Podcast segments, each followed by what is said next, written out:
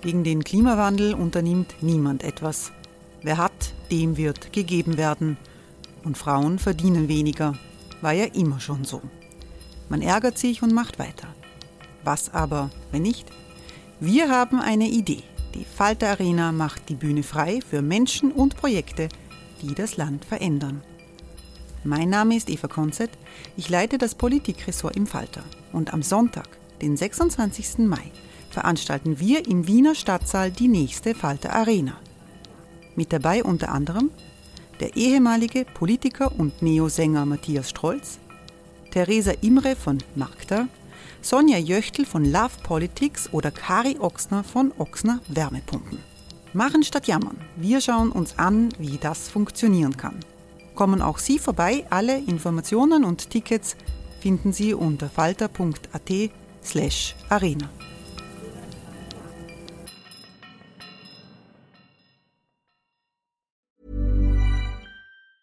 Hey, it's Ryan Reynolds, and I'm here with Keith, co star of my upcoming film, If, only in theaters, May 17th. Do you want to tell people the big news? All right, I'll do it. Sign up now and you'll get unlimited for $15 a month in six months of Paramount Plus Essential Plan on us. Mintmobile.com slash switch. Upfront payment of $45 equivalent to $15 per month. Unlimited over 40 gigabytes per month. Face lower speeds. Videos at 480p. Active Mint customers by 531.24 get six months of Paramount Plus Essential Plan. Auto renews after six months. Offer ends May 31st, 2024. Separate Paramount Plus registration required. Terms and conditions apply if rated PG.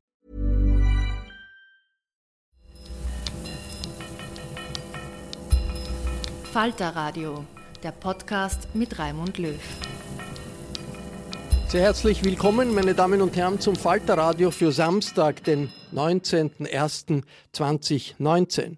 Wir hören heute in Teil 2 von der Russland-Expertin Nina Khrushcheva, der Urenkelin des einst mächtigen Parteichefs Nikita Khrushchev, wie Wladimir Putin tickt, was man heute von Khrushchev und von Stalin in Russland hält. Aber zuerst hier in Teil 1 geht es um Brexit. Wir analysieren, wie der geplante EU-Austritt immer mehr zum Super-GAU der britischen Politik wird. Ich begrüße hier im Podcaststudio des Falter in der Wiener Innenstadt die London-Korrespondentin und Buchautorin Tessa Schischkowitz. Hallo. Hallo. Tessa Schischkowitz hat in ihrem Buch Echte Engländer über die längerfristigen Trends in dem mysteriösen Vereinigten Königreich geschrieben. Und ich freue mich, dass der britische Journalist und Buchautor Misha Glenny hier ist. Willkommen. Guten Tag. Misha Glenny war Balkan-Korrespondent des Guardian und der BBC und er ist Autor mehrerer politischer Bücher, unter anderem auch über die organisierte Kriminalität im digitalen Zeitalter. Der Brexit findet zwar auch im digitalen Zeitalter statt, aber wenn etwas organisiert scheint, dann wahrscheinlich eher der politische Wahnsinn. Es ist viel geschrieben worden, viel analysiert worden, wie es zu diesem Chaos gekommen ist, äh, in welcher Phase sich da jetzt die britische Politik befindet. Ein Punkt wurde eher wenig beleuchtet, das ist die Position der Labour Party, der wichtigsten Oppositionspartei. Jeremy Corbyn, der Labour-Chef, wird jetzt immer mehr zur Schlüsselfigur dieses Dramas und er ist ganz offensichtlich ein EU-Skeptiker um nicht zu sagen ein EU-Gegner. Ganz klar weiß man das nicht. Wie ist diese Haltung von Labour zu verstehen? Ich meine, bei den Tories denkt man oft, Leute wie Boris Johnson oder andere, die haben irgendwie noch nicht mitbekommen, dass Großbritannien kein Weltreich ist und leben in der Fantasiewelt, dass ein Großbritannien allein in der Welt jetzt ohne die Europäer eine große Rolle spielen wird. Gibt es bei Labour ähnliche Weltreich-Nostalgien, Mischa? Nein, das nicht, glaube ich. Also bei Corbyn sind meiner Ansicht nach andere Dinge im Spiele und ich würde zwei hervorheben. Das erste ist politisch und das zweite wäre dann eher persönlich. Also das erste ist die Tatsache, was man schwer äh, leugnen kann, dass äh, viele Labour-Wahlbezirke für den Austritt äh, gestimmt hat. Vor allem in Nordengland. Ja, in Nordengland, aber nicht nur in Nordengland, auch im Südengland, auch in den sogenannten Midlands äh, und zum Teil mit großer Mehrheit. Ja, und er fürchtet, dass wenn es ähm, wenn er zum Beispiel, wenn er eine, eine zweite Volksabstimmung unterstützen würde, dann verliert er äh, bei der nächsten Wahl und zwar, und zwar heftig. Aber vielleicht noch wichtiger ähm, für mich ist der zweite Grund und das ist, wie gesagt, persönlich. Und das ist, dass äh, Corbyn leidet an einen Minderheitswertigkeitskomplex, vor allem intellektuellen. Und, Obwohl er ein erfolgreicher Politiker ist, wenn man so sagen kann. Er hat naja, die er war ein, so ein, ein Backbencher, der jahrelang also ab und zu zu Wort gemeldet hat und er ist von seinen äh, Wählern sehr, sehr beliebt, aber er ist kein großer Denker, ja.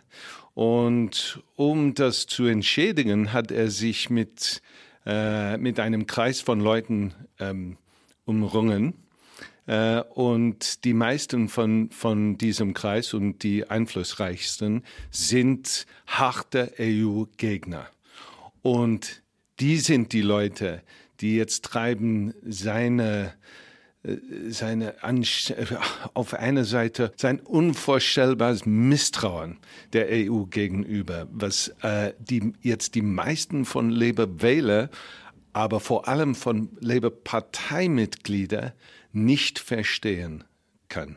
Corbyn äh, ist jemand, der politisch ein traditioneller Linker ist. Man weiß, er war, hat sich antiimperialistisch engagiert, er äh, sieht die, hat die EU früher sozusagen, oder sieht die vielleicht nach wie vor als ein Europa der Monopole. Das sind Schlagworte, die es ja in der Linken früher immer wieder gegeben hat. Aber jetzt ist doch etwas dazugekommen, nämlich die Gefahr des Nationalismus. Ist das, was Corbyn darstellt, diese Leberführung, ist das in irgendeiner Weise linksnationalistisch, nationalistisch deshalb? Na, ein bisschen hat diese Corbyn äh, und die Führungsgruppe um den Corbyn haben so ein bisschen ein Konzept von Sozialismus in einem Land. Also die, denen geht es jetzt darum, die Ungleichheit in Großbritannien in den Griff zu kriegen und das Wichtigste ist, nach Downing Street zu kommen. Der Rest ist ihnen egal. Und deswegen, und das ist ähnlich wie bei Theresa May, weil sie wissen, dass sie eine gespaltene Partei haben, die in Pro-Europäer und in EU-Skeptiker geteilt ist, versuchen sie und versucht er jetzt immer noch nicht, dieses Thema in die Hand zu nehmen, um damit die öffentliche Meinung auch äh, zu in die Richtung gegen den Brexit und für ein zweites Referendum äh, zu, äh, zu mobilisieren. mobilisieren. Und, und das ist im Moment kommt uns als Beobachter das natürlich ganz absurd vor, weil die Regierung so schwach ist und offensichtlich das nicht zustande kriegt, einen Deal zu kriegen und er jetzt die Oppositionsrolle spielen könnte, um ganz frontal gegen sie vorzugehen. Aber von der Strategie her, und da sind halt sehr, sehr viele auch Momentum- und Leberleute auch mit ihm einer Meinung. Und das darf man nicht ganz unterschätzen. Ja, obwohl Momentum du, das sind 20, äh, die 20 Position geändert hat jetzt. Das stimmt. Momentum, Momentum, schon. Momentum ist die Bewegung, die eigentlich äh, innerhalb der Partei, äh, die Corbyn immer unterstützt hatte, und also eine innerparteiliche Strömung. Innerparteiliche Strömung. Am Anfang hat diese Strömung äh, den Brexit äh, unterstützt, aber das ändert sich jetzt. Und da gibt es einen wachsenden Druck von der Partei an Corbyn und, und seinen Kreis ihre Position zu ändern.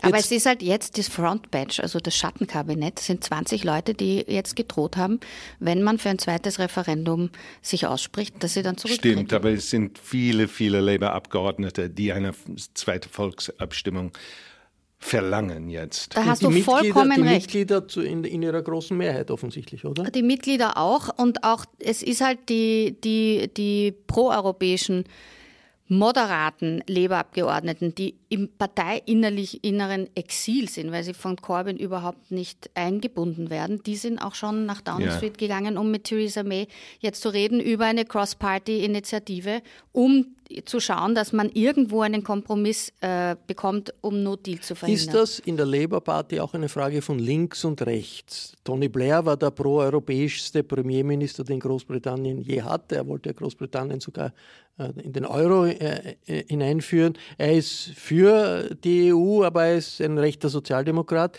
während Corbyn ein, eher ein Linker ist. Ist er ein Linksnationalist, so wie man das in anderen Teilen Europas sieht? Mélenchon in Frankreich ist ein Linksnationalist. Ist das die? die das ist er, aber ich, ich glaube, dass das eine Minderheit in der Partei ist und vor allem in den im breiteren intellektuellen Kreise, die äh, äh, Kreise, die äh, äh die Labour Party unterstützen. Ähm, äh, äh, diese, diese Position trifft auf ein völlig Unverständnis. Warum macht er das? Warum treibt er eine Politik, die, wie äh, du gesagt hast, äh, Raimund, die ähm, den Nationalismus in Schottland vor allem stärken wird und auch ähm, ein Chaos in Nordirland bedroht. Ich meine, das ist eine, für mich, äh, wenn ich ihn als Labour-Politiker äh, anschaue, kann ich mir nicht vorstellen, was ihn dazu treibt. Ähm, vor allem was die nordirische Politik betrifft. Will er wieder einen Konflikt da im Nordirland? Warum ist diese Nordirland-Frage so äh, brennend im Zusammenhang mit Brexit? Äh, weil Nordirland zu Großbritannien gehört und dann also grundsätzlich würde es eine harte Grenze äh, geben müssen, weil Nordirland dann die Außen-EU-Grenze ist mit dem EU-Land äh, Irland. Und jetzt gibt es eigentlich keine Grenze, man fährt einfach durch und sieht gar nicht, dass man in einem anderen Na. Land ist. Genau. Es ist im Prinzip so, dass man ja auch nicht äh, annehmen muss, dass morgen, falls es einen Austritt Großbritanniens irgendwann gibt aus der EU, dass dort sofort äh, neuer Krieg äh, entsteht zwischen Rep äh, irisch, also IRA und Unionisten. Aber die Gefahr besteht. Also wenn man in Nordirland auch nur fünf Minuten mit irgendwem redet, spürt man, hm. wie schwierig, wie gespannt gespannt immer noch die Verhältnisse sind. Also, äh, dass die EU darauf bestanden hat, da ganz vorsichtig vorzugehen und dieses nordirische Problem ganz oben auf die klärungsbedürftigen äh, Punkte zu setzen. Das war, glaube ich, sehr verantwortlich, verantwortungsvoll und kommt auch daher, dass die EU ja Mitunterzeichner ist des äh, genau. Karfreitagsabkommens. Genau. also wenn man das nicht gemacht hätte, hätte man auch die Identität als Friedensprojekt Europa und, in Frage gestellt. Und das Karfreitagsabkommen. Das ist das Abkommen, das den Bürgerkrieg von 97. Das war ein Abkommen, das äh, einen Zustand von Krieg oder äh, latenten Krieg, ähm, der 250 Jahre gedauert hat, ähm, beigesetzt hat. Ich meine, das war ein Wunder und das war wirklich ähm, äh, als Friedensprojekt ist das Karfreitagsabkommen, die Rolle von der EU, die Rolle von den Amerikanern, äh, von der irischen Regierung, von der britischen Regierung, äh, eine wahnsinnig positive Sache. Und wie würde man jetzt dieses, diese Errungenschaft ähm, opfern wollen? Ich kann es einfach nicht verstehen.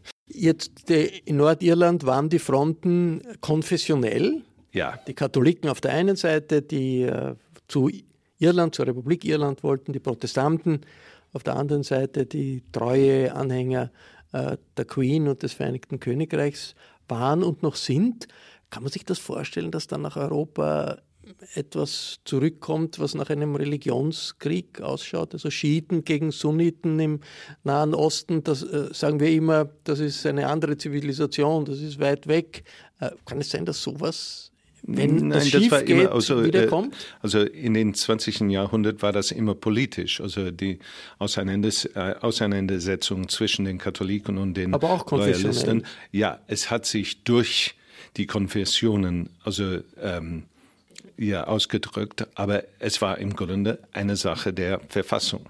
Und die, ähm, äh, das ist übrigens noch ein Problem bei Brexit, ist, dass wir jetzt ähm, einen, an einem Punkt angelandet sind, wo unsere ungeschriebene Verfassung einfach nicht fähig ist, dieses Chaos irgendwie klar zu machen. Es gibt keine Verfassung in Großbritannien. Nein, wir haben keine Verfassung. Das ist alles Tradition, Traditionen, ja, wie man umgeht und, mit Situationen. Ja, und Gesetze. Tradition und Gesetze und äh, ja. Äh, ich bin ja dafür, dass das Parlament jetzt äh, die Sache in die Hand nimmt. Was weil, würde das heißen? Naja, das Parlament ist relativ vernünftig im Vergleich. Also die, die Premierministerin traut sich nicht, ihre Extremisten äh, praktisch auszugrenzen. Extremisten, das ja. ist Boris Johnson und ja. so. Ja. Also das die, sind die innerhalb Brexit. die Hardliner, die, Hardliner. die jetzt schon so tun, als wäre No Deal kein Problem. Was einfach absurd ist und wo man sich wundert, warum eine Premierministerin, die eine moderate, an sich besonnene Frau ist, diese kleine Gruppe an wild gewordenen eben Extremisten, dass sie die nicht in, in, in irgendwie rausdrängt aus dem Entscheidungsprozess. Das zu einer Parteispaltung wahrscheinlich führen. Ja, aber die Parteispaltungen, die alle so fürchten, und sie fürchtet das eben besonders, das ja. ist ihr Ding. Sie fürchtet, dass sie die Tore spaltet und das kann keiner überleben. Aber auf der anderen Seite, so, wo sollen die denn hingehen? Also so schnell gehen die auch nirgendwo hin und die, die sind ja auch wie aufgeblasene Ballone, die, die irgendwie auch, die, die haben keinen großen Inhalt, außer dass sie jetzt eskalieren wollen. Ja. Und was würde das bedeuten? Das Parlament übernimmt die Kontrolle über den Prozess? Wenn jetzt am Montag, sagst. wo sie zurückkommen muss mit einer neuen, einem Plan neuen B. Vorschlag und Plan B präsentiert und Plan B, nachdem sie immer noch keine ihrer roten Linien aufgeben will, wird das langsam zu einem lachhaften Unterfangen, weil sie muss entweder sagen, wir machen, wir bleiben in der Zollunion oder wir setzen Artikel 50 aus, lauter Vernünftige sagen. Sie muss vor allen Dingen sagen, wir wollen keinen No-Deal und dann brauchen die auch ein neues Gesetz, um No-Deal Deal wieder außer Kraft zu setzen. Das steht nämlich jetzt als Default-Position an, wenn es keinen ausgehandelten Deal gibt bis zum 29. März. Aber das, das will sie nicht ausschließen. Und äh, das ist, weil sie äh, diese Brextremisten fürchtet. Das ist nur 20 Prozent der äh, konservativen Partei im Parlament, nur 20 Prozent. Aber sie hat ein, eine Angst vor diesen Leuten, die wieder unverständlich ist, völlig unverständlich. Und das ist meiner Ansicht nach, weil weder sie noch Corbyn äh, besonders intelligent sind. Und äh, die sind schwache Politiker, äh, genau zu dem Zeitpunkt, wo wir Schlauheit brauchen. Jetzt äh, auf der anderen Seite, Theresa May kämpft um ihren Machterhalt. Das ist ja bisher gelungen, entgegen viel, vielen Annahmen. Wozu? Und sie steuert doch auch das Staatsschiff in irgendeiner Weise. Kann man nicht argumentieren, angesichts dieser verfahrenen Situation, ist das nicht einmal so wahnsinnig schlecht, weil es einen Prozess gibt, an dessen Ende immer noch die Möglichkeit ist, dass es doch nicht ganz schlecht ausgeht. Aber sie hat eben versucht, es allen recht zu machen. Und du kannst in diesem Prozess es einfach nicht allen recht machen. Man muss irgendwann den Leuten sagen, ihr könnt nicht alle Vorteile der EU behalten und Empire 2.0 machen. Es funktioniert nicht. Man muss sich entscheiden. Und das hat sie jetzt Zweieinhalb Jahre schleppt sich das Ding jetzt dahin. Und inzwischen ist es so weit gekommen, dass die Leute Toilettenpapier zu Hause horten, weil mhm. sie Angst haben, dass sie dann keins mehr haben, wenn äh, Großbritannien aus der EU einfach so rauskracht. Ich muss betonen, das war eine Beratungsvolksabstimmung, eine Beratungsreferendum. Äh, eine nicht bindende. Brexit-Referendum. Ja, Brexit-Referendum.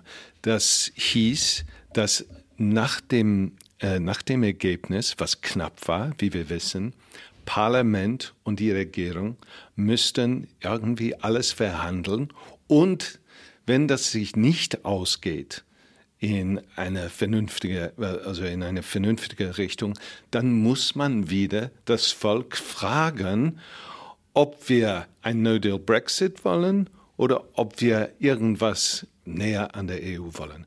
Und ähm, ja, wenn wir jetzt eine zweite Volksabstimmung hätten und wir ähm, wieder für ein No-Deal-Brexit no wählten, dann würde ich das akzeptieren. Ich würde vielleicht aus meinem Land ausziehen, aber das ist was anderes. Akzeptieren würde ich es schon. Aber dass wir jetzt in ein No-Deal-Brexit stolpern, dass die, die Regierung überhaupt diese Sache ähm, im Kopf hat, ist, äh, ist, ist, einfach, ist äh, der einfache Wahnsinn. Und da würde ich auch dazu sagen, in den zweieinhalb Jahren, die wir das diskutieren, ja, wird dieses Land nicht mehr reagiert. Es passiert nichts in der Politik außer Brexit, ja. Und Großbritannien wird nicht mehr regiert. Überhaupt nicht.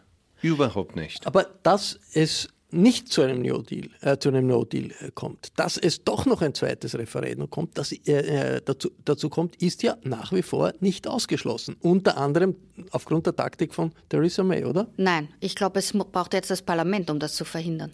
Aber Weil sie hat bisher darauf gesetzt, dass sie sagt, wir kriegen No Deal oder wenn ihr nicht meinen Deal ja. nehmt. Jetzt haben sie den Deal aber nicht genommen. Also nach dem, was sie bisher gesagt hätte, müsste sie eigentlich jetzt No sie Deal machen. Aber Parlament muss, muss einsteigen jetzt und es gibt eine Mehrheit gegen ein No-Deal-Brexit im Parlament.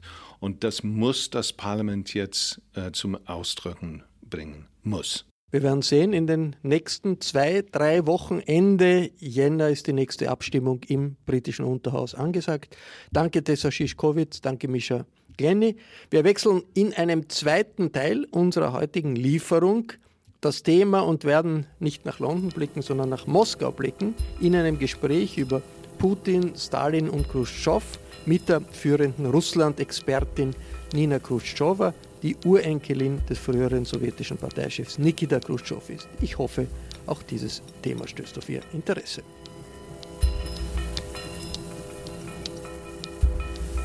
Sie hörten das Falterradio, den Podcast mit Raimund Löw.